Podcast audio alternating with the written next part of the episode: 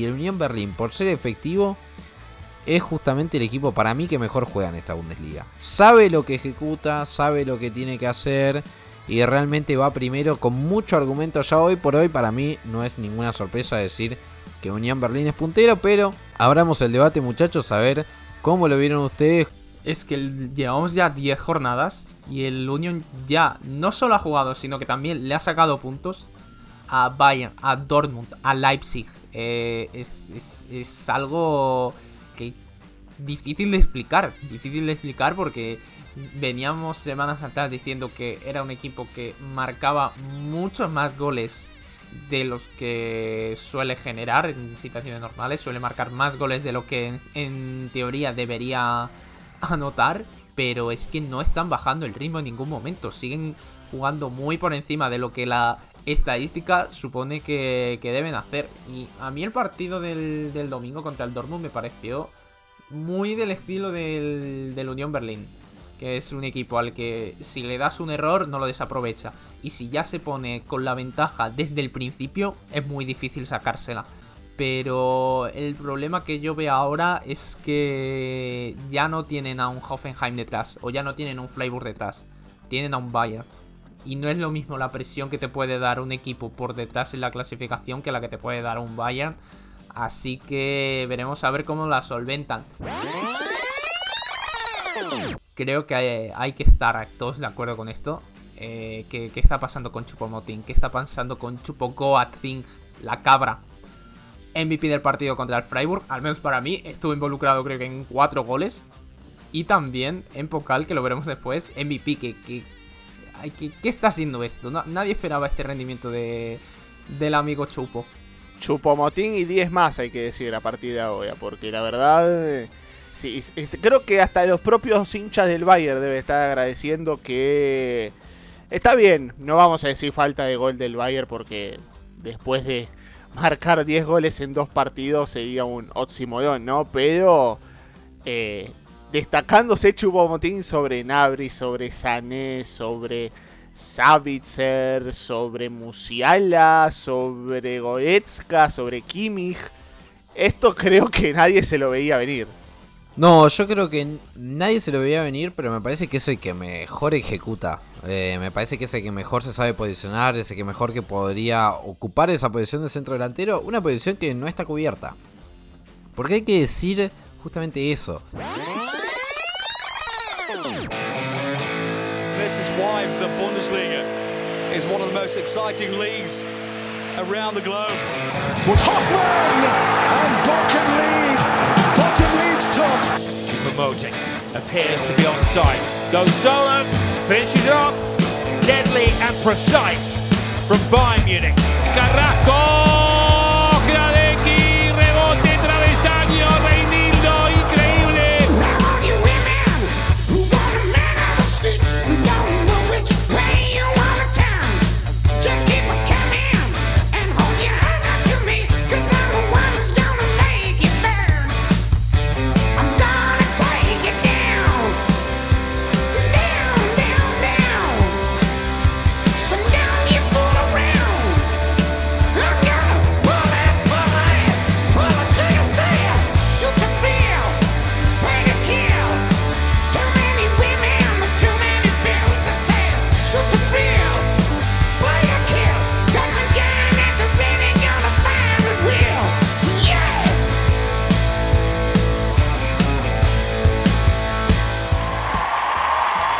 Halo, halo, pilcomen al debate de mi Bundesliga, nuestro formato podcast que hacemos todas las semanas para hablar todo lo correspondiente al fútbol alemán, ¿eh? no solamente de Bundesliga, sino también ahora ya nos estamos preparando que se viene el Mundial y el debate va a seguir. Pero antes de ir al Mundial, porque todavía faltan, faltan unas semanas, voy a salvar rápidamente a mis compañeros. ¿Cómo le va, señor Tomás Cince, arroba Tyler Bueno, hola José, hola Blas. Eh, Sí, esperando ya el, debate mundialista, como le vamos a, poner, me parece, eh, para lo que se venga con Qatar. Pero, qué semana, ¿eh? qué semana entre una Bundesliga que no da para sustos, una Champions con resultados bastante importantes y una lista por ahí que, que ha salido en las últimas horas. Bueno, no sé cómo vamos a tratar de condensar todo en este programa, pero muchas, muchas novedades.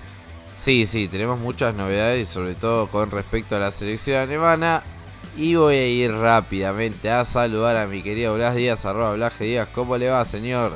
Bien, un fin de semana, la verdad, tranquilito. Podrá decir Tommy que tuvimos el encuentro más apasionante de, la historia con ese Leverkusen Wolfsburg, pero contento, contento. Luego también hay algún nombrecito en esa lista de Alemania que va a haber que mirarlo seriamente, porque me parece que se ha colado ahí alguno de imprevisto.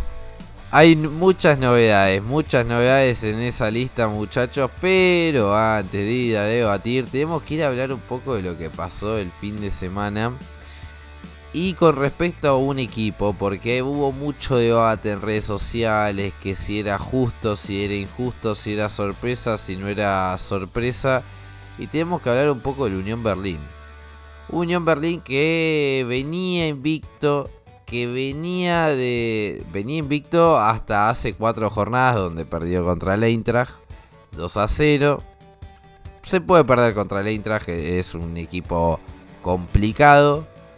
Luego dos victorias consecutivas, una, la última contra el Dortmund que también estuvimos hablando por aquí, y después derrota el último fin de semana contra Bochum por 2 a 1. Bochum que cambió de entrenador, hay que decir, hay que decir, ya no está más, ya no está más Tomás Reis, que quizás lo ha levantado un poquito el cambio de entrenador, porque siempre que cambio de entrenador los jugadores están un poco más motivados, pero el último le ganó justamente al primero y ahora justamente el último es el Schalke 04 que mamita querida, mejor ni hablar de ellos. Pero es justo que el Unión Berlín esté primero es justo que esté en la cima de la tabla. hay muchos que ya dijeron que se le ha caído eh, la, sábana al fantasma. No sé cómo lo ven ustedes. ¿por qué no debería ser justo? Eh, es la pregunta. El equipo que más puntos ha sumado, ¿por qué no debería ser justo? Que le han puesto una alfombra roja. Y el tema está en que muchos dicen que por juego, por juego no debería ser no debería hacerlo. Tengamos en cuenta que de los que ha disparado al arco Unión Berlín es uno, es uno de los que menos ha disparado, pero es el equipo más efectivo de la Bundesliga. A ver, ciertamente, esto ya se, se habló en su momento que este Unión Berlín es un equipo que marca más goles de los que debería.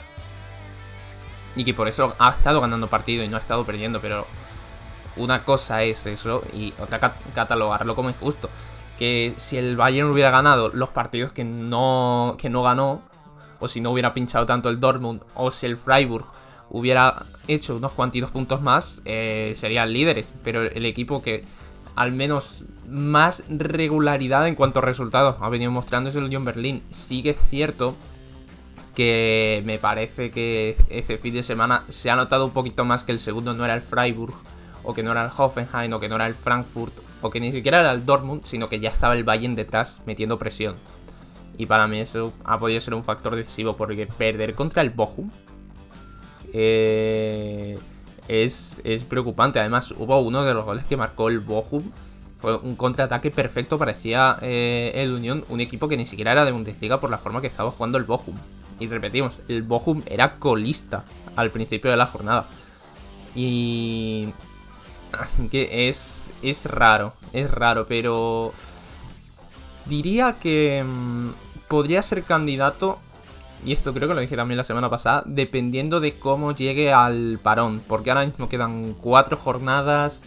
Si este pinchazo contra el Bochum empieza a ser un pequeño declive, yo creo que el Union va a caer. Pero si de alguna forma u otra se mantiene y mantiene buenos resultados, tiene que jugar contra Gladbach, contra Leverkusen, contra Augsburg y por último contra el Freiburg.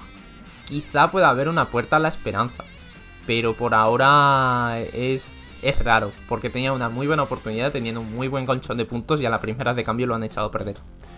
Sí, hay algunas cosas de las cuales voy a tomar de Blas. Eh, es cierto que mucho el Unión Berlín estaba haciendo por encima de sus posibilidades. Y no se dice de, mal, de, mala manera, sino es un mérito de un equipo que yo creo que es su mayor virtud a diferencia de otros de sus rivales en la tabla, es el hecho que sabe a qué juega. Porque muchas veces también hay que recargarlo que hay por momentos que no sabemos cuál es la idea general del Dortmund o la idea general del Bayern Múnich. Porque bueno, obviamente son equipos que cambian eh, en cuanto a, al rival que tienen enfrente. Eh, de eso ya lo estaremos hablando después en el bloque de Champions. Pero es cierto que Edin Terzic y Nagelsmann no, no se casan con una idea. Como sí creo que pasa en el equipo de, de Urs Fischer. Que creo que este Unión Berlín va a muerte con su idea. Lo cual no está mal. Pero a la larga le podría traer más de una complicación como hemos visto el otro día ante el Bochum. Creo que también es verdad que tenerlo al Bayern cerca es una complicación para, para, ellos. No, no, es lo mismo afrontar eh, el liderato con otros equipos que con este Bayern Múnich. Es cierto que este Bayern Múnich ha pinchado bastante, ha perdido, ha empatado partidos en los cuales los podría haber ganado. Eh, el Unión Berlín hasta la semana pasada venía en un estado de forma muy bueno, me parece que este equipo ha sido muy certero. Es uno de los mejores que defiende. Eso no, hace falta decirlo. 8 goles en contra. Tan solo a la misma altura que los del Bayern Múnich. Es cierto que el Bayern Múnich hace más goles porque bueno, tiene muchísimo más poderío ofensivo y este Unión Berlín a veces como que queda cojo cuando Becker y Sebachu no logran marcar goles. Pero hay que darle un poco de mérito a la Unión Berlín de todas maneras. Porque si bien todavía sigue, a veces peca de, mantenerse con su idea, la tiene, sabe a qué juega. Todos saben a qué juega la Unión Berlín, todos saben qué es lo que hace la Unión Berlín.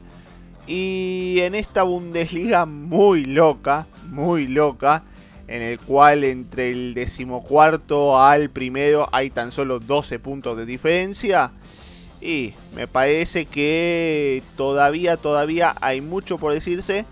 Pero que este Unión Berlín está para grandes cosas, aunque de todas maneras con la corta distancia no debe aflojar los brazos. Sí, sí, sí, yo coincido mucho con lo que dijo Tommy al principio. Me parece que es cierto que cuando uno se sienta a ver el Unión Berlín, no dice, Hoy voy a ver un recital de fútbol, un recital de toques, un recital de oportunidades. Es cierto que no. Pero yo no soy fundamentalista de las ideas de juego. Me parece que decir que por no hacer eso no juega bien, me parece que es errarle, errarle directamente porque coincido con lo que dice Tommy. Jugar bien es saber a lo que se juega y hacerlo justamente de manera efectiva me parece que el Unión Berlín lo lleva adelante a la perfección. Yo creo que deberían después corregir en el planteo de juego con los rivales más débiles. Que es lo que le pasó un poco en, eh, en Europa League. Que al principio, incluso hoy por hoy, le cuesta, le cuesta la fase de grupos. Porque son rivales mucho más débiles, son rivales que se le tiran atrás. Son rivales que Unión Berlín, por ser un equipo contragolpeador, por ser un equipo que generalmente genera justamente oportunidades de gol cuando le dan espacios. Cuando no los hay, se le complica y mucho. Pero me parece que sería muy injusto con ellos decir que no son justos, eh, justamente punteros. Porque no, no, el puntero no tiene que marcar 800 goles por partido. Es así. Y además, hablando de eso, justamente hablando de tema goles, después del Eintracht y después justamente de, del Bayern y me parece, me parece que del Leipzig y del Bremen, después está el Unión Berlín que ha marcado más goles y realmente la diferencia de Leipzig y con Bremen es de un solo gol, de un solo gol. Por eso es que a mí me parece bastante injusto que se diga que no es un justo puntero cuando también defiende bien y es la valla menos vencida con la del Bayern. Me parece que lo que tenemos que salir un poco, tenemos que salir un poco del fundamentalismo de ideas futbolísticas. No todo el mundo tiene que jugar como un violín, no todo el mundo tiene que hacer mil pases por partido, porque hay muchos equipos que lo hacen y después no terminan ganando y a este deporte se juega para ganar. Después cada uno elige su plan de juego, cada uno opinará si le gusta jugar así o no le gusta jugar así. Pero lo que hay es un fundamentalismo, me parece, en que solamente hay una manera para ganar. Y me parece que el fútbol demostró que hay muchas, muchas, muchas maneras, para ganar. Por eso es que el equipo Urfisher juega así. Si le gusta, bien. Y si no le gusta, me parece que el mensaje es que vaya a ver a otro equipo. Lo que sí le digo, lo que sí le digo es que este equipo, sí, este equipo le ganó el Dortmund hace apenas unas fechitas. Que igualó con el Bayern que le ganó al Leipzig. Es decir, le ganó, digamos, a los más poderosos, entre comillas. Con el único que perdió de la parte alta fue contra el Eintracht, que lo maniató bien con ese 2-0. Pero después de resto, chapó para el Unión Berlín, chapó para Urfischer, que con muy poquito, porque realmente eh, con un presupuesto bajísimo, va primero en la tabla de posiciones. Porque también hay que tener en cuenta las herramientas que tiene uno y que tiene otro. Una, una cosa más que quería agregar hablando de eso, es justamente lo último que dijiste, que, a ver, uno puede querer ejecutar la manera de juego que tiene, pero también hay que tener en cuenta el presupuesto. Así es. Que en eso es muy loable también, no solamente la Unión Berlín, sino también lo de Freiburg. Que el Freiburg, a ver, ninguno de los dos están cerca de ser el mejor presupuesto de la Bundesliga, pero tiene la idea de juego muy, muy, muy impuesta, tanto por sus entrenadores, ahí volvemos a recalcar el trabajo de Christian Streich, y por algo se lo ve tan alto en la tabla de la Bundesliga. Son procesos, son proyectos que, que le han salido muy bien. Y el último dato, ni más ni menos, ante el Dortmund, los futbolistas de la Unión Berlín, 125 kilómetros recorrieron. Que le sacaron 12 kilómetros de distancia al propio Dortmund un jugador de la Bundesliga en general recorre esa distancia. O sea, básicamente, para hacerlo en sintetizado, Unión Berlín recorrió como si hubiese jugado un jugador más dentro de la cancha. Sí, sí, por eso decimos, por eso decimos que hay que, hay que terminar un poco en los fundamentalismos y hay que ver todo el contexto. Contexto estero, siempre les recomendamos justamente eso. Pero bueno, toca hablar de Champions. Una Champions que por fin, por fin nos ha dado balance positivo. Porque el primer día, sí, sí, sí, sí, el martes tuvimos empate del Dortmund y clasificación del equipo de Intercich a octavos de final. Tuvimos victoria del RB Leipzig sobre Real Madrid, sí, sobre el último campeón. Los de Marco Rossi le ganaron el último campeón. Y después el día miércoles, bueno, el día miércoles también fue de alegrías porque el Eintracht Frankfurt ganó un partido clave, clave, clave 2 a 1 contra el Olympique Marsella. Ganó el Bayern y sí, una vieja costumbre, ¿no? Algo de todos los días. El Bayern venció 3 a 0 al Barcelona en el Camp Nou. Y luego el Bayern Leverkusen le tocó empatar. Y bueno, ahí sí tenemos el primer, primer eliminado, primer eliminado de los alemanes en Champions. Al Leverkusen lo único que le queda es pelear por un puesto de Europa League. Por ahora va último de su grupo a un punto nomás de justamente su rival más reciente. A ver qué me opinan, a ver qué es lo que vieron de esta jornada de Champions. A ver, yo sinceramente vi bien a todos. Dentro de que, a ver, el Leverkusen lo ya está fuera, la verdad, pero no por su actuación de ayer, yo creo que lo mal que lo hizo en los dos encuentros contra el Oporto defensivamente y también el muy mal partido que tuvo en la primera jornada contra el Brujas le, ha condenado, pero lo que se vio ayer en el Wanda, oigan, Wanda, ya no es Wanda, pero lo que se vio ayer en el Metropolitano fue bastante bueno, sobre todo ya se ve que Xavi Alonso quiere intentar algo y se ve que quizá dentro de poco debería haber cambios drásticos en la plantilla, porque fue a guardar un poco el resultado. A duras penas lo consiguió, pero fue a guardar el resultado y esto fue una de las cosas que quizás a Seoane le costaba más hacer.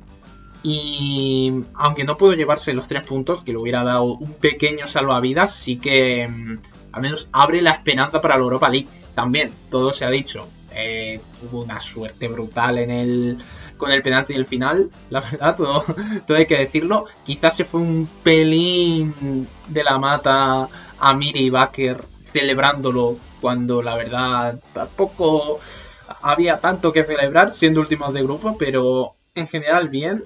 Luego por parte del, del Bayern paseo. Un paseo, no, para mí no hubo, no hubo otra cosa. Porque ya no, no sé qué es más humillante porque claro, sabiendo ya que el Barça que estaba eliminado antes de jugar, no sé qué era más humillante, si que le goleara duro el Bayern o que jugara como pasó el año pasado, que jugó a medio gas y ganó comodísimo. Y al final terminó siendo lo segundo, porque creo que a diferencia del primer encuentro se vio a un Mané mucho más suelto, en cierto modo, porque en el partido en Múnich estuvo muy, muy seguido por Koundé todo el partido. Fue el quien se encargó de hacerle la marca. Y esta semana no. Esta semana eh, a Koundé no le quedó otra que, que bailar con Chupomotín. Un Chupomotín que, lo vuelvo a decir, eh, espectacular. Y vimos un Mané, la verdad, muy bien, muy bien. Luego en defensa, bastante bien de Ligt y. La verdad me sorprendió el rendimiento de ambos. El Barça no tiró en los 90 minutos a puerta. Y un paseo, técnicamente. Es que, es que ¿qué, más decir un paseo? El Bayern jugó a, a medio gas y ganó 3-0. ¿Qué, ¿Qué, decir? Luego el Eintracht no lo tuvo tan paseo. De hecho, sufrió bastante desde mi punto de vista, pero en el cierto modo también es un poquito esa épica del Eintracht, que es un equipo que cuando, cuando quiere es capaz de sufrir, capaz de aguantar los resultados y capaz de tirar de épica. Y necesitaba ganar y lo hizo, lo hizo muy bien. Kamada y Colomuani para mí se están se están erigiendo como las dos piezas fundamentales. Recordemos que a Kamada le quería poner Glasner de 6 sí, D6 durante la pretemporada y casi se marcha al Benfica en el cierre de mercado, pero al final les retuvieron y les está viniendo bastante bien, todo se ha dicho. Y, ciertamente les queda una final en, Portugal, tienen que ganar sí o sí, pero creo que si hay que tirar de épica, eh, este Eintracht puede hacerlo. Y yo confiaría en ello.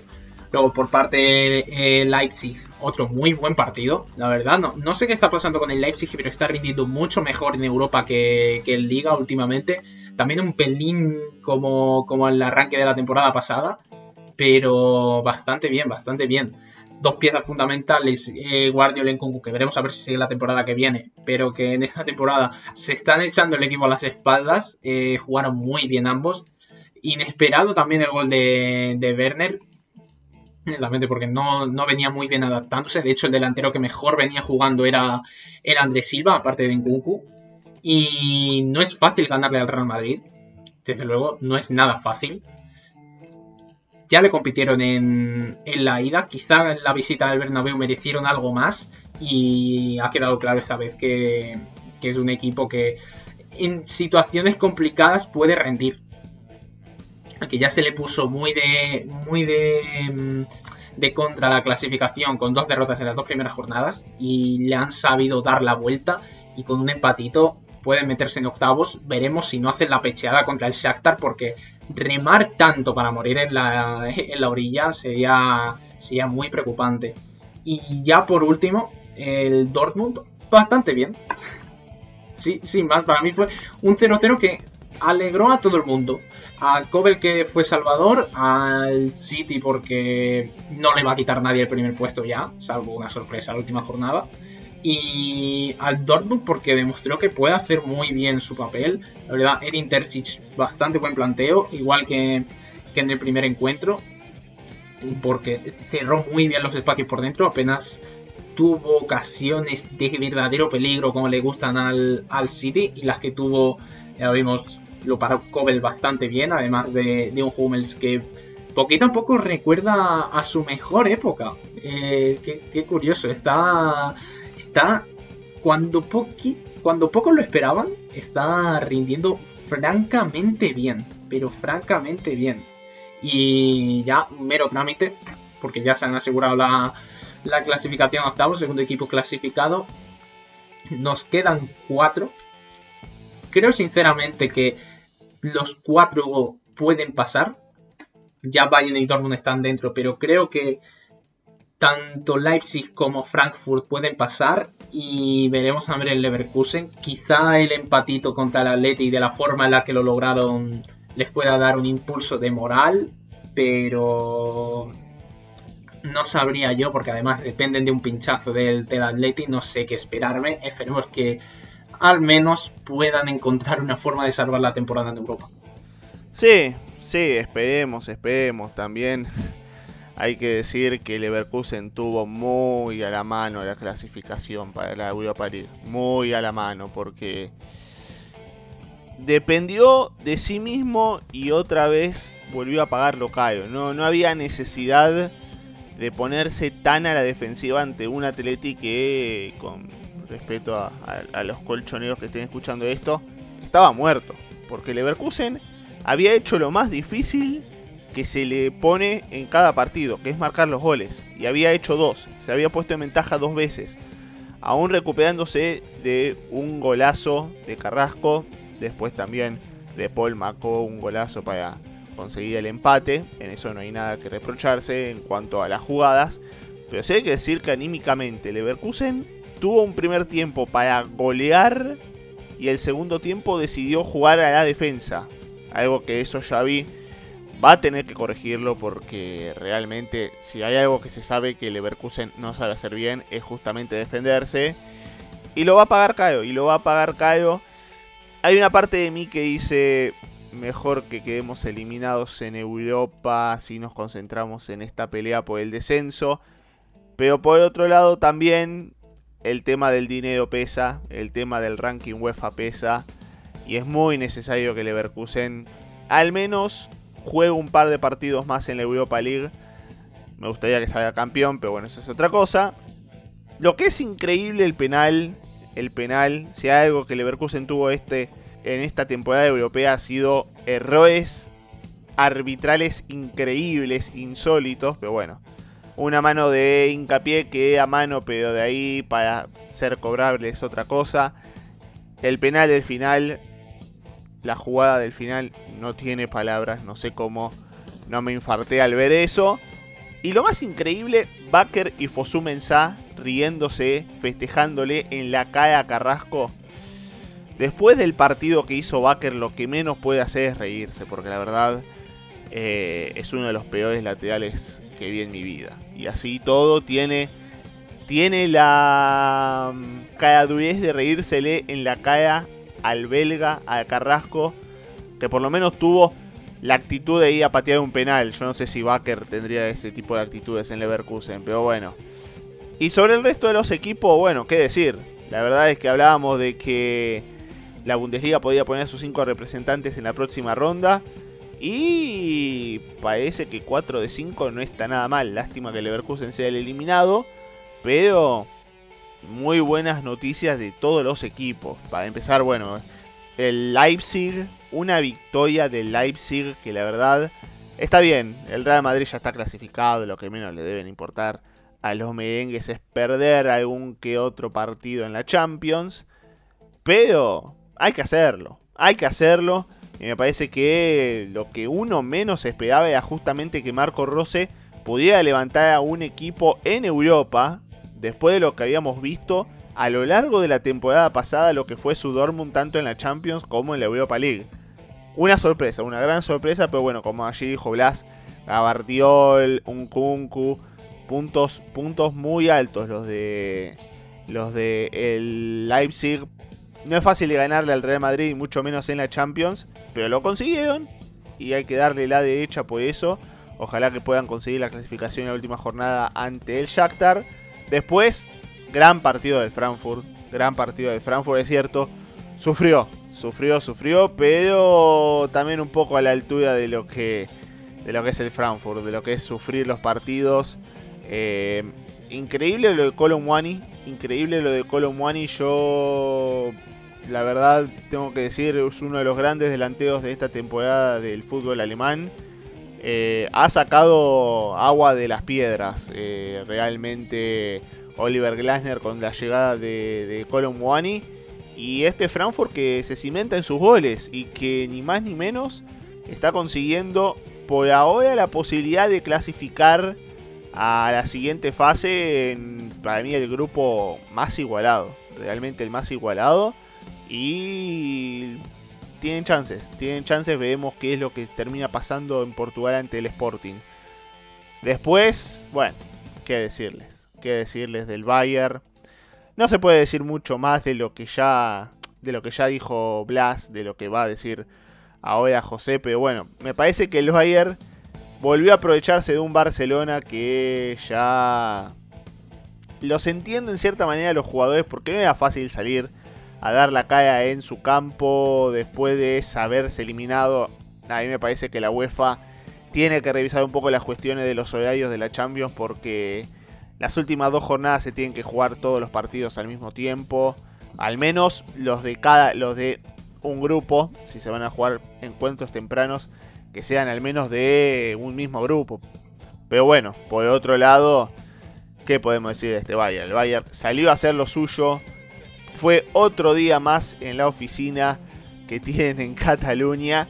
Y bueno, Chupo Watting otra vez. ¿Quién hubiera dicho que Chupo Motín iba a marcar un gol de Champions League ante el Barcelona? Creo que podría haber sido un chiste recurrente en Twitter hace unos años, pero ahí lo tienen, ahí lo tienen a Chupo Motín, que la verdad está siendo uno de, los grandes baluartes del Bayern en ataque, y eso sí es, es decir mucho. Y, por último el Dortmund, el Dortmund que también chapó para el Dortmund, que hizo un muy buen aguante en Inglaterra ante el Manchester City. Un trabajo que no es fácil, un trabajo que no, no, era para nada sencillo, más allá de que, bueno, eh, se había asegurado ya la clasificación a la siguiente ronda con bastante solvencia. Pero de todas maneras hay que ir a jugar a Inglaterra, hay que jugar ante esta clase de equipos. Y lo ha hecho bien, y lo ha hecho bien, creo que es una buena muestra de carácter cuando este equipo puede levantarse. Sobre todo la salvada de Gregor Kobel otra vez, otra vez haciéndose presente desde el tío penal. ¿Qué hace, qué hace Emre Chan? La verdad, Emre Chan es, inentendible lo de Emre Chan ya directamente. Inentendible la chance que se pierde Moukoko por allí cuando tenía una posibilidad de oro para poder ni más ni menos que ganarle al City en su campo. Pero bueno, este Dortmund ha demostrado que puede pelear de igual a igual y la verdad, que decirles? Dos asegurados, dos en stand-by.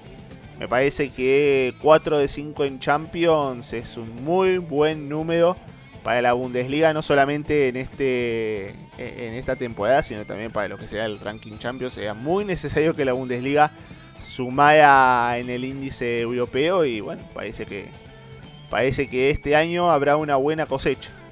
Miren, de mi parte, empezando de martes a miércoles, así lo hacemos bien cronológicamente. Bueno, el equipo de Intercich Borussia Dortmund no ha jugado, no ha jugado del todo bien, pero me parece que hizo un gran, gran, gran planteo ante Manchester City y para mí, desde mi punto de vista, mereció ganar el encuentro. Mereció ganar el encuentro con mucha menos posesión. Fíjense, 73% para el City, 27% del Dortmund. Yo no no me acuerdo de un partido que el Dortmund haya tenido tan poca posesión, pero me pareció un gran, un gran planteo que tuvo, que tuvo grandes niveles. El caso de Matt Hummels para mí figura, incluso le dieron justamente el premio a la figura de, del encuentro. Y también párrafo aparte para Nico Schlotterbeck y para Niklas Zule también. Ya estandartes de esta defensa habían venido justamente Schlotterbeck y Zule este último verano. Y no se sabía si quién iba a ser el titular y quién iba a ocupar la banca. Bueno, Zule lo está haciendo de lateral derecho, lo está haciendo más, más, más que bien, sobre todo el último fin de semana donde metió gol y asistencia, la verdad, tremendo, tremendo lo del zaguero central reconvertido. Y después también eh, quiero acá recalcar algo, ¿no? Porque el Dortmund no ganó no le quiero echar eh, la, la, mugre, por así decirlo. No le quiero echar el barro, la tierra a Yusufa Moukoko. Pero tuvo chances claritas. Y justamente el jovencito, la joya alemana de raíces nigerianas, no pudo, literalmente no pudo concretarlas. Yo creo que ahí, ahí, ahí, me parece que estuvo el gran tema. Porque realmente el City no incomodó mucho al Dortmund, salvo el penal que atajó Gregor Kobel. ¿no? Un Gregor Kobel que ya se hacía falta en Dortmund, ya se hacía falta, ya tenía que decir presente. Finalmente, el partido pasado también había jugado un gran partido, en Pokal también lo había hecho muy bien, pero con este penal me parece que consagra su momento. Pero vamos un poquito a Leipzig. La verdad, la verdad, lo único que tengo que decir es que los toros rojos han ganado un partido clave. Un partido clave, clave como ninguno. ¿Por qué? ¿Por qué? Porque la última jornada que jueguen contra el Shakhtar, con un empate están adentro. Con un empate se aseguran justamente los octavos de final. Hoy por hoy, hoy por hoy, están segundos a tres puntos de justamente los ucranianos. Pero realmente, realmente, eh, justamente los Toros Rojos ganaron los dos partidos que eran claves, claves contra el Celtic. Y ahora vencen un Real Madrid, al último campeón europeo, sí, al último campeón europeo con varios niveles altísimos. ¿eh? El caso de Iosco Bardiol, el caso de Mohamed Simakan, que se llevó justamente el MVP del partido. Y otra vez justamente apareció Christopher Nkunku en partidos claves marcando. La verdad que tremendo. Lo que sí, una cosita para remarcar, ya Timo Werner no está haciendo ni titular en este. La ESIG veremos justamente qué es lo que pasa con su destino en el seleccionado, pero para no comer demasiado tiempo vamos justamente al día miércoles. ¿eh? El día miércoles, la verdad, la verdad, la verdad que la victoria más importante es la del Eintracht. El Eintracht necesitaba, necesitaba ganar para soñar justamente con los octavos de final o al menos o al menos un pasaje a Europa League. Literalmente un pasaje a Europa League que hoy no se ve nada mal, ¿eh? Hoy no se ve nada mal. Pero realmente yo se los digo, a mí me gustaría justamente que el Eintracht en la última fecha va a jugar la final, ahí tienen que ganar. Partido dificilísimo, tienen que viajar a Portugal a, viajar, a jugar con el Sporting. Partido complicadísimo, literalmente, pero es una final, es una final. Si gana, si gana, se mete a los octavos de final de Champions League la verdad que los muchachos de Oliver el otro día también ganaron un partido clave contra el Marsella. Puntos altos, ¿no? Ya el nivel de Colomuani ya es algo de todos los días tremendo. Y también el caso de Daichi Kamada que también marcó justamente el primer gol. Yo ahí marco dos nombres más para tener en cuenta. ¿eh? El de Lindstrom obviamente, y el de Indica. Otra vez Indica pareció verse justamente como el Indica de la temporada pasada. Pasando de página, hablando un poquito del, Leverkusen, la verdad es que lo del Leverkusen es una cuestión de no tener defensa. Una cuestión literalmente de no, de no saber defender, porque el Atlético Madrid no es uno de los más virtuosos para crear situaciones de gol. Y la verdad es que les ha clavado dos pepas que también se contrasta con los dos goles justamente que marcó el equipo de hoy de Xavi Alonso. Pero la realidad está en que lo de Leverkusen ya es una triste historia. Yo creo que ahora tiene que ir a por toda esa última jornada para ver si justamente pueden quedarse con, con por lo menos un boleto a justamente Europa League. No va a ser fácil. No va a ser fácil porque tienen que jugar con brujas. Eh, literalmente. Así que veremos justamente. Yo no le tengo mucha fe. Le tengo que ser sincero, muchachos. Por la otra parte, los que van con toda la fe eh, son los del Bayern. Lo del Bayern ya es. Yo creo que el Barcelona tiene un síntoma. El síntoma es el Bayern. Eh, ya es la enfermedad total más que el síntoma. es tremendo, es tremendo lo de este Bayern que fue. Y salió, salió ahí, salió a Camp Nou a jugar con Chupomotín de centro delantero. Que puso a y que no venía siendo justamente tanto titular. El titular es Pavar. Y Pavar entró y también metió un gol. ¿no? y además Chupo Motín metió un gol. Chupo Motín metió un gol. Todo el tiempo te da la sensación que el Bayern tiene un aspecto de superioridad total con respecto a los culés. Aunque juegue yo de, central. Literalmente eh, en esta cuestión es, es tremendo. Y también, bueno, finalmente pasó lo que pasó. Que el Barcelona, que apostó todo, que apostó todo a ganar esta Champions, solamente pudo cosechar 4 puntos en 5 partidos. Yo creo que, no sé quién va, yo lo puse en mi Twitter personal, en arroba gaspachen, no sé quién, quién va a pagar esta fiesta. No sé quién va a pagar esta fiesta porque Barcelona gastó muchísimo dinero, ¿eh? Muchísimo, pero muchísimo dinero. Y la verdad que el otro día, mejor, mejor ni decir algo, ¿eh? Mejor callarnos. Lo del Bayern la verdad es otra vez reafirmar este gran nivel, este después de Der Klassiker parece que los muchachos hicieron un clic en la cabeza, así que nada más que decir Me parece justamente que el Bayern es justo puntero de este grupo, fue superior al Inter, al Barcelona, lo bailó en Múnich, lo bailó en el Camp Nou. La verdad que nada más por decir. Muchachos, con suerte creo yo, creo yo, tengo fe, cuatro alemanes de cinco van a estar en los octavos de final de Champions League. Bueno muchachos, más allá de, la Champions, más allá justamente de, de, todo lo que ha ocurrido en la Semana Europea, tenemos que hablar de un tema literalmente que dejó muchas sorpresas, creo yo. Me parece que hay muchas sorpresas porque la lista de jugadores, la prelista, la prelista de seleccionados de 44 jugadores que ha dado Hansi Flick tiene muchos nombres que la verdad que los quiero escuchar, eh. los quiero escuchar porque hay mucho nombre sorpresivo para bien y hay mucho nombre sorpresivo para mal. En la portería, muchachos, tenemos a Neuer, lógico, Ter Stegen, suplente, Trap peleando la suplencia y después tenemos a Bauman y Berleno.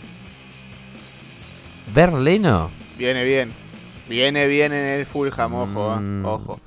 Ahora, es cierto que eh, Hansi Flick quiere llevar cuatro, cuatro arqueros, teniendo en cuenta que son 26 jugadores y no 23 como siempre sucede eh, generalmente en las Copas del Mundo. Ahora, es, es cierto que Leno ha tenido como un cierto impas dentro de la selección. Eh, si bien, como dije antes, tiene un muy buen nivel en el Fulham, eh, es difícil ver a quién le va a ganar la partida. Yo creo que Trapp está casi metido en el mundial. Y ahí entre Bauman se da la lucha de ver cuál es el cuarto arquero. Sí, yo creo que va a estar entre Bauman y Leno. Y a ver, siendo sincero, cualquiera de, los dos que vaya entre Bauman y Leno al Mundial, si es que al final terminan yendo cuatro porteros, eh, no va a catar ningún minuto. Entonces... No, yo creo que el quizá- cuarto de vacaciones. Sí, sí, quizá lo que debería hacer Flick era llevarse solo a tres. Porque cuatro me parece un poco exagerado. Podría llevarse a, no sé, un delantero más, un centrocampista más, incluso un central más. Pero cuatro porteros me parece un pelín venirse arriba. Además que me parece que el- al, al que puede ver minutos en caso de una tanda de penales, me parece que es Trapp. Porque después eh, Sí. creo que, que sí, ni Bauman ni Leno van a, salvo que no sé, una catástrofe de, de porteros que, que es muy difícil que pase, muy difícil que pase. No, yo acá, yo acá, muchachos, soy eh, eh, del equipo de Blas Díaz. eh. Para mí hay tres porteros. Para mí el cuarto, ¿para qué va a ir un cuarto portero? No va a atajar nunca. Ni siquiera son tantos partidos. Ni siquiera la fase de grupo te va a dar la oportunidad de poner un cuarto porque generalmente el último partido cuando estás clasificado juega o el suplente o juega el tercero. O sea, el tercero generalmente va de vacaciones. Imagínense un cuarto. Directamente va a ir para cocinarle el desayuno. No para mí no tiene sentido. Pero, si les parece muchachos, vamos a pasar a los defensores. ¿eh? Y acá, ya el primer nombre es de catástrofe. Pero los leo todos y lo discutimos. Tilo Kerer, Benjamin Henriks, David Raum, Antonio Rudiger, Niklas Schule, Matías Ginter, Nico Schlotterbeck, Robin Gonsens, Matt Hummel, sorpresa, Robin Koch, eh, Klosterman, Noge, Günther, Jonathan Ta y Luca Netz del Mönchengladbach. Acá hay mucho nombre sorpresivo, eh. Un aplauso para Robin Doge, uno de la casa. es cierto, eh. Aplausos para Jonathan Ta, que sin hacer nada se puede meter en un mundial, ¿eh? Sí, sí, sí, sí, sí, Impresionante. sí, sí. Así. Bueno, hay muchos, eh, hay muchos. Tilo Keller también es otro, ¿no? Tilo Keller, ¿qué hace ahí? Eh, Incluso Henrix te diría que también, porque tampoco es que sea la lo que pasa Un que... indiscutible total en el Leipzig. Lo que pasa que para mí la aparición de Henrix es por la falta de laterales que tiene Alemania. eh. Eso es, es preocupante, literalmente, porque, porque si vos lo ves literalmente, ¿cuántos laterales tenemos acá? Está improvisando justamente con Benjamin, eh, perdón, con Tilo Keller. Henrix es uno de los que está. David Raum, que está haciendo una temporada de horror en Leipzig, literalmente. Y luego tienes a Gosens, eh, a Klosterman que puede jugar de lateral, pero que en Leipzig lo ha hecho más de, central. Y luego tienes a Gunter y a Luca Netz, que Luca Netz no creo que vaya. Por eso es que me parece que Henrix es como que por lo menos tengo que llevar un lateral derecho, porque literalmente el lateral derecho, si no va justamente los que acá estamos viendo, Klosterman sería una alternativa, un Klosterman que no está para jugar de lateral derecho. Es que a mí me parece que si, si puede Flick va a jugar con Jonas Hoffman de lateral derecho. Entonces Henrix sería un poco más el, el recambio.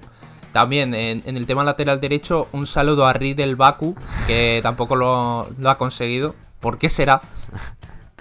No está haciendo unas buenas temporadas, me parece, ¿no? Me parece que no, no está pasando por su no, mejor no. momento. Porque para salir de esta lista de 46, tuvo, tuvo, de 44. Tuvo un momento muy, muy bueno, pero demasiado efímero. Sí, sí, sí. Fue una, una temporada, un verano, por así decirlo. Perdón, Blas, pero yo estaría enojado. Porque si veo a Baku fuera por Jonathan Ta, o sea, es inexplicable. Simplemente es. No, no, no, se lo merece. Se lo merece. está, está, juegan en la misma liga. No, pero igualmente yo diría, me parece que dentro de la lista de los nombres, me parece que si fue a Flick, probaría con Gunther, que no está mal, porque en el Freiburg hace, hace buenos partidos y bueno, para mí destacarlo de Gossens porque Gossens puede ser uno de los jugadores, yo diría uno de los jugadores revelación de esta selección. ¿eh? Yo nunca, yo a Gossens nunca lo vi bien, literalmente nunca lo vi bien en la, en la selección. Pero a mí si tengo que elegir, literalmente, literalmente si tengo que elegir para el lateral izquierdo, me quedo con el nombre que dijo Tommy. Pico y pala y yo voy con Gunther hasta el final. Me parece que es un jugador que te puede dar mucha seguridad en lo defensivo. Y también eh, son constantes sus subidas, literalmente. Son constantes sus centros al área. Hay que ver si justamente después puede estar al nivel pero, pero viendo lo que se tiene, la verdad que lo de Gunter es interesante. Y después solamente muchachos cabe decir que Saga Central, Saga Central para mí, para mí se va a imponer el, el Rudiger Zule. ¿eh? Para mí... Eh, ni siquiera ni siquiera el presente de Max Hummel lo va a ayudar. No, no, no, porque para mí Rudiger es insacable.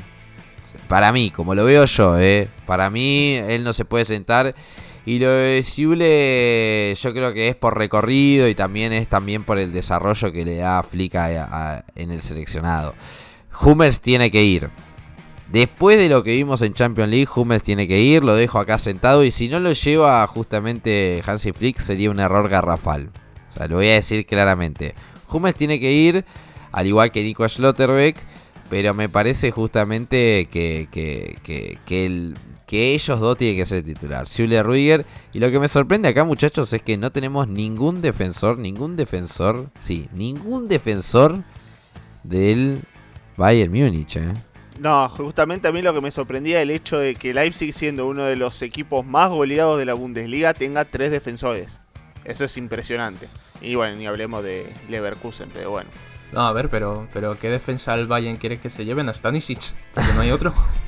No, no, por eso, por eso me sorprende cómo, cómo han cambiado ¿no? la perspectiva, porque generalmente la columna vertebral de Alemania generalmente era justamente el Bayern. Pero bueno, todo ha cambiado. Bueno, y ni Stanisic, y ni Stanisic siquiera, porque ya debutó con Croacia. Claro, es, es verdad, es verdad. no hay nadie. Igual pasamos al siguiente apartado y ahí nos vamos a cansar de leer. Sí, Bayern, Bayern, jugadores del Bayern. Bayern. Sí, y hablando justamente del siguiente apartado, ahí lo dijo Tommy, vamos a pasar. Mediocampistas, muchachos, mediocampistas barra mediocampistas ofensivos también, ¿no?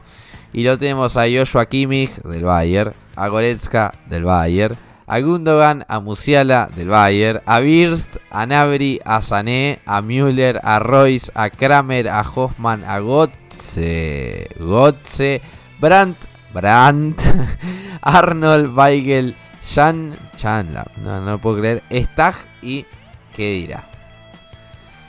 Qué nombres, ¿eh? Cuánta sorpresa hay acá, eh, para mal. Ese Kimmich, Goetzka, Gundogan, Musiala, Birz, Nabri, Sané, Müller no sabe si es una lista de Alemania o la lista de deseos de Salihamidzic, porque el Gundogan, Birz creo que es lo único que le falta al mediocampo del Bayern para ser el mejor del mundo.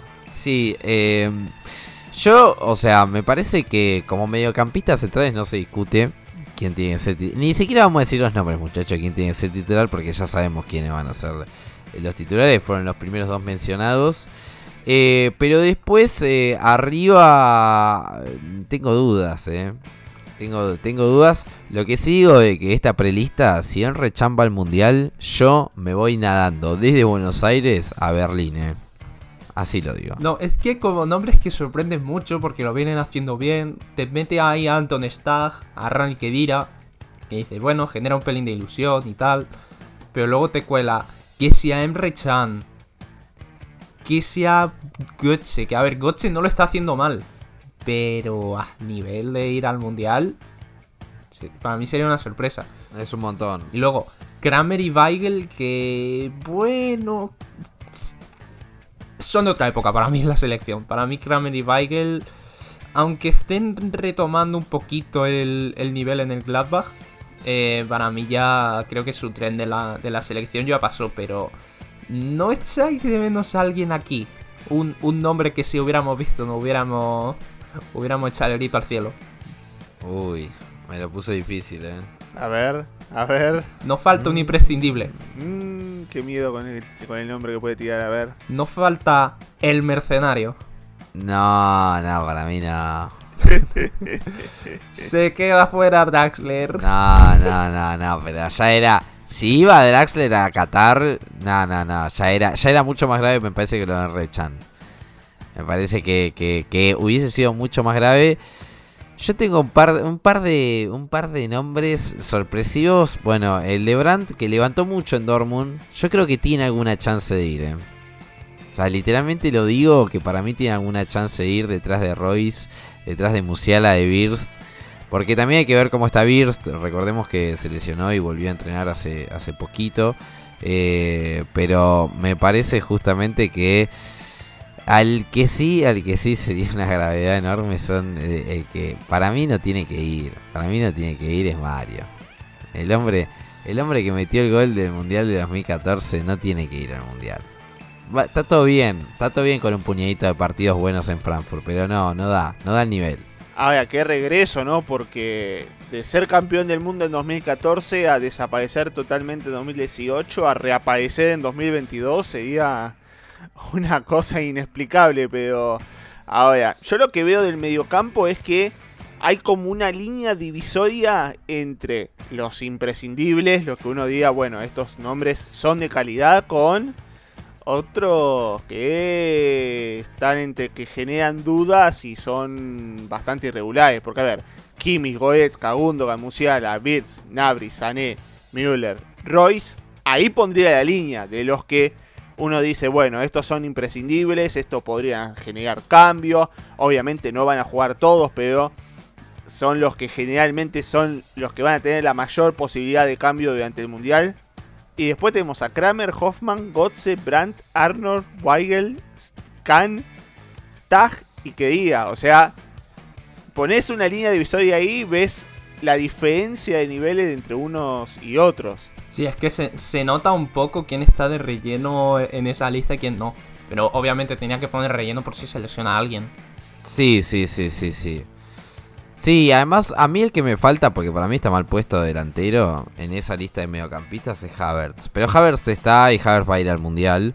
Pero yo lo subiría justamente a mediocampista porque yo no utilizaría justamente a Havertz como delantero. Y hablando justamente de los delanteros, quienes acompañan a Havertz son Timo Werner, Karina Diemi, Lucas Enmecha, Nikla Fulcru y Yusufa Moukoko.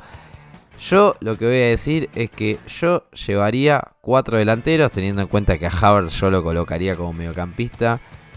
Lo llevaría a Werner, lo llevaría a Yemi. Claramente lo llevaría a porque para mí Fulcru tiene que ser titular. Y después, para mí, Moukoko tiene que ir. Es el futuro, tiene que ir. No digo para ser titular, ¿eh? No digo para ser titular. Pero tiene que ir. Sí, lo que tendrían que también revisar igual. Yo llevaría más delanteros. Porque me parece que está bien. No van a jugar todos, ¿no? Eso ya dejémoslo de claro. Pero con la cantidad de nombres no, no, no sé cómo definirlo. Eh, hay un término en Argentina que sería medio pelo, pero eh, con la cantidad de jugadores que todos sabemos que no están aptos para afrontar compromisos con sus equipos, imagínense la talla de un mundial.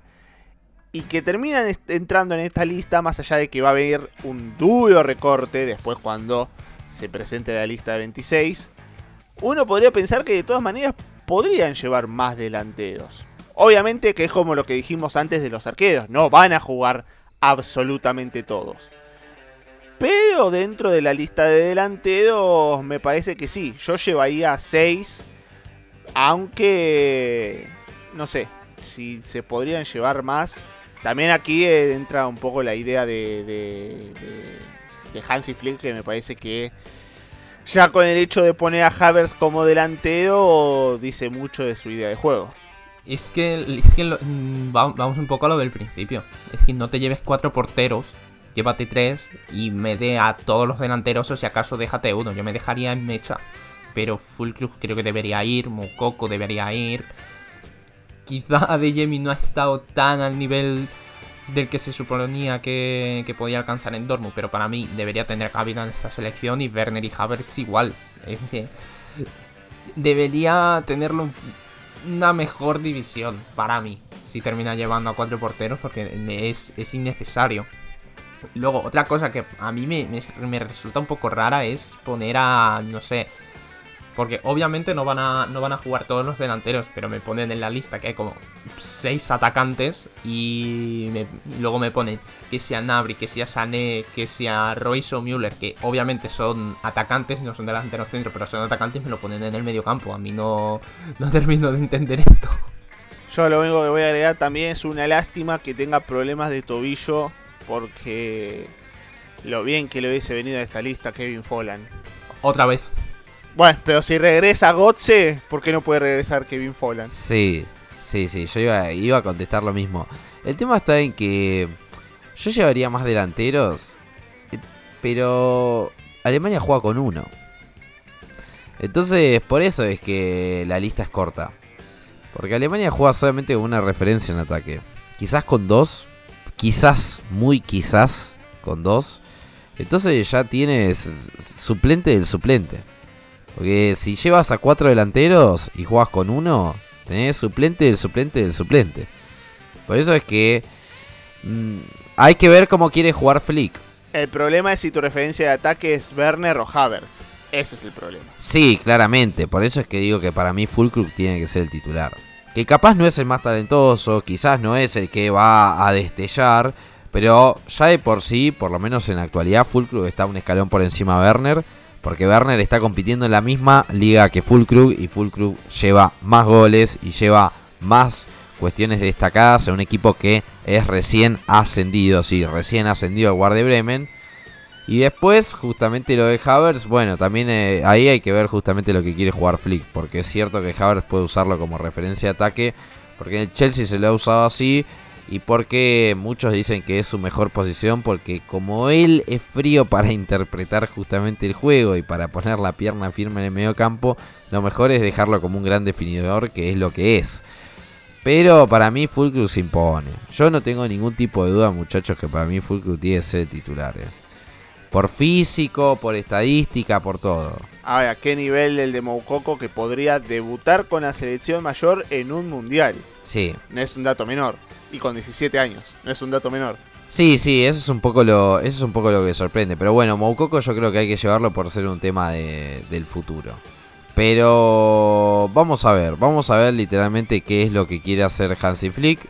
Pero muchachos, mientras tanto a nosotros se nos ha terminado el tiempo, han sonado las campanas del ocaso y los voy a ir directamente a saludar. Muchísimas gracias a ambos. No, muchísimas gracias a, a vos Blas, a vos José. Bueno, ¿Qué más decirle de todo lo que ya hemos dicho en este programa? Ya mucho más no se puede decir, simplemente que muchísimas gracias por acompañarnos como siempre en cada uno de los podcasts, a, todos nuestros oyentes. Eh, gracias también a todos los que han participado del sorteo de por la camiseta del Wolfsburg. Ha ganado uno solo, pero bueno. Eh, esas son las, desgracias de los sorteos, pero que estén atentos porque vamos a tener más, vamos a tener cositas, así que eh, estén atentos como siempre a mi Bundesliga porque van a, van a seguir habiendo sorpresas en un futuro. Sí, a mí ya me podéis quitar las cadenas por no dejarme participar. Yo creo que a mí ya me podéis abrir la puerta del sótano.